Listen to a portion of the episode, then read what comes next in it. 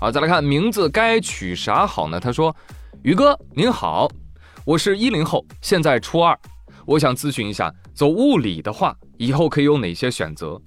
我物理全区深圳龙岗第一哦。你真棒！呃，顺便说一下，我给宇哥你投了两张月票哦。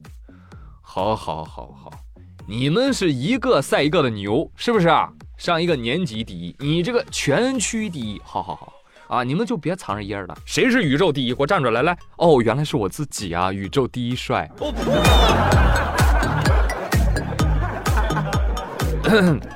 至于这个走物理以后哪些选择，我的天哪！物理是什么呀？你问我一个文科生，就选物理以后有什么选择？我听不懂，我听不懂。就是前面不是有个高中物理老师吗？来来来，你给他解答一下，来，啥意思？他是问的是就业方向啊，还是什么问题啊？大家问问题啊，以后一定要具体而明确啊，尤其不要抄宇哥的纲，好不好？豆丁不吃豆沙包，他说：朱宇使用手册一。定期投喂大量的月票，二要订阅、点赞、收藏，三要写评论。特别提醒，朱宇的更新速度非常的慢，一定要催他更新哦。随附上五张月票。钟宇轩他说：“哎，朱宇，你之前说下期节目春节期间更，嗯嗯，没错呀，咱就是说，没出正月，是不是？哎哎，春节期间呢？啊。”我这个人特别看重传统文化，知道吗？正月没过完，我还在庆祝中。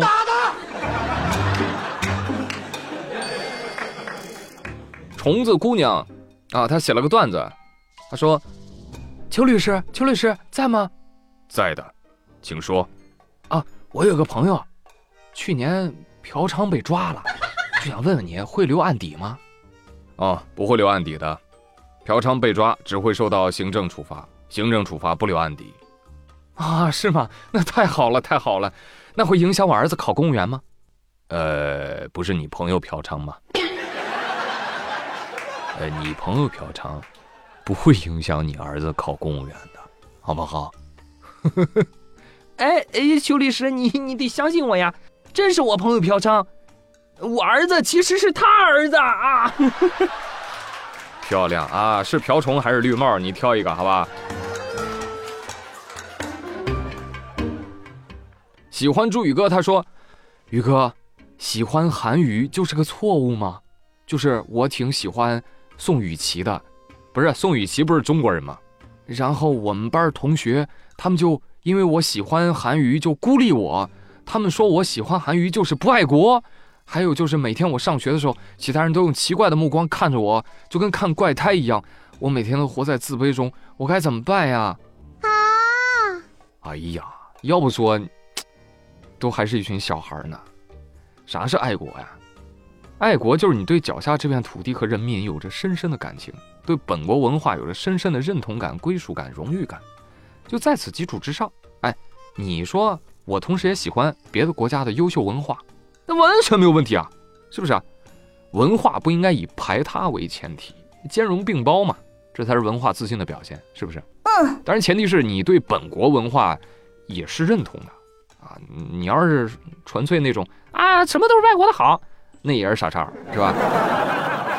所以就由此，我想说，我很讨厌两种人啊。第一种就是，呃，对本国文化只有非常粗浅偏颇的认识，你让他背个朝代表都背不出来啊，地图我也看不懂。跟文史沾边书啊，一读就困。然后呢，他那个智障小脑啊，就总能自信的得出啊，外国的文化就是先进的这个结论。好了，不能再说了啊！再说我厌蠢症就要发作了啊！跟这种人多说一个字儿都是糟蹋时间。另外一种就是小朋友你遇到的这类人，但是走哪儿都打着爱国的幌子。他是哪是爱国呀？他这是爱国啊，碍事儿的爱，打着爱国的幌子干着伤害自己人的事儿。其实说白了，这不就是霸凌的一种吗？那至于你该怎么办，就是告老师。告家长，啊，小孩解决不了就大人介入呗。但我想最恐怖的事情应该就是老师和家长也觉得，啊，这几个小孩说的对呀，你喜欢韩国组合干什么呀？喜好呢不是什么伤天害理的事情啊，不用理他们。那至于你能做什么呢？我要说你啥也别做，嗯，他强任他强，清风拂山岗，你肯定很懵，是吧？那我就换句话送给你吧：与人斗，其乐无穷。嗯，我觉得你的性格已经是偏内向了，所以不要再向内求了，你要向外找，是吧？有时遇到问题啊，一定要看看是不是别人做错了。所以我建议你，把你喜欢的、别人讨厌的地方发扬光大。哎，比如他们不是讨厌什么韩娱吗？你呀，把那个什么韩语歌、爵士舞，你咔咔练起来，一定要练好。我跟你说，练棒棒的，偷偷努力，然后在某次元旦晚会啊，或者什么校园舞蹈唱歌大赛中打脸所有人。即使做不到经验，你也得告诉他们，哎，老娘爱咋咋地，哎，这个爱好老娘坚持定了。知道吧？对待坏人，你郁闷了，他们就开心；你屹立不倒，他们就该抓耳挠腮了。永远记住，朋友们，在不伤害别人的前提下，你做什么自己喜欢的事情都可以。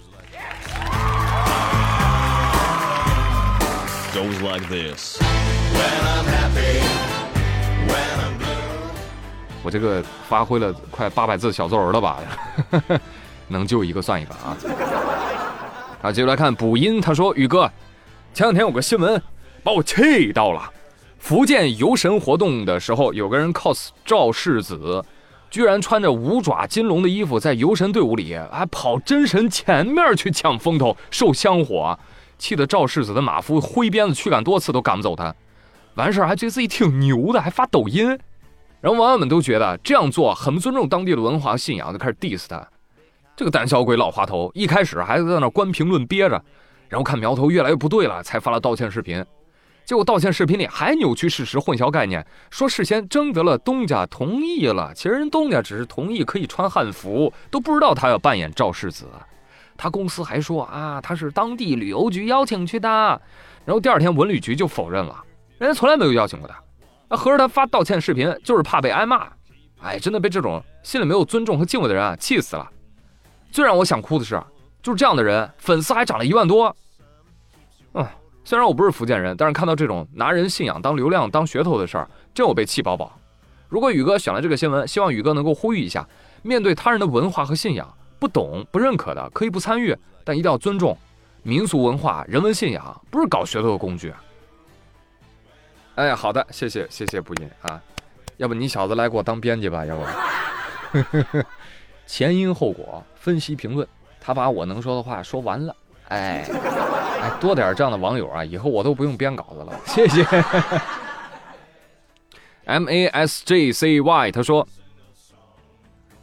我有一事，请宇哥帮忙看看。前几天我和朋友坐公交去打球，公交车站的地面是有砖块铺的。这几天下冻雨，地上特别滑。”短短的十米的路，我和他搀扶走了快一分钟。他跟我说：“我这一生啊，如履薄冰。”我接了一句：“你看我还能走到公交车站吗？”请问宇哥，我和他是冲浪几级选手啊？你们是冲浪老欧基，网上邻居。就连远在美国的五星上将麦克阿瑟都说。高手过招，只在毫厘之间呐！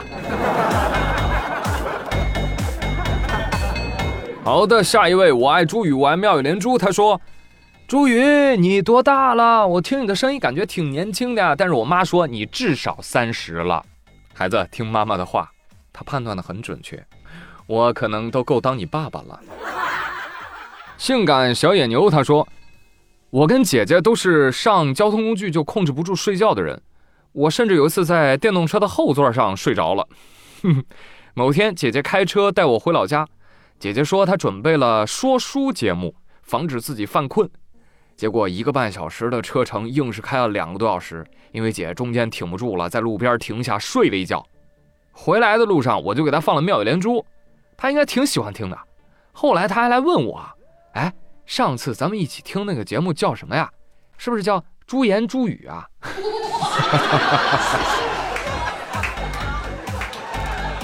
我笑炸了！我给他分享链接，我想我姐应该是想表达那个又有颜又会说话的主播叫啥来着？对对对，是我是我就是我，你们的朋友大朱宇。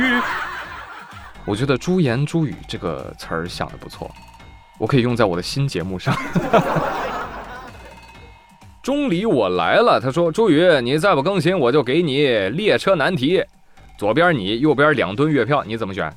那我当然选保大了，对不对？列车走两吨月票过，把两吨月票一压，咔，从中间分两半，这不变成四吨月票了吗？这不就天才！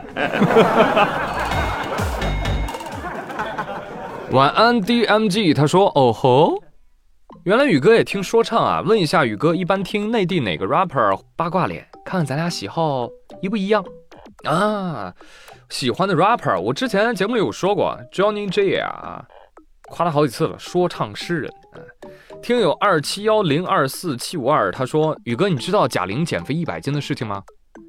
那家伙铺天盖地，谁能不知道啊？但是我觉得，呃，他减不减肥，怎么减肥，其实是要配合很多的商业策划的啊。一般人别这么拼，伤身体，慢慢来。哎，我慢慢来，一步一个台阶，我慢慢来，好事多磨，慢慢来。好了，朋友们，以上就是本期妙连珠的全部内容啊！我是朱宇，感谢大家的收听，咱们下期节目三月七号见喽，拜拜。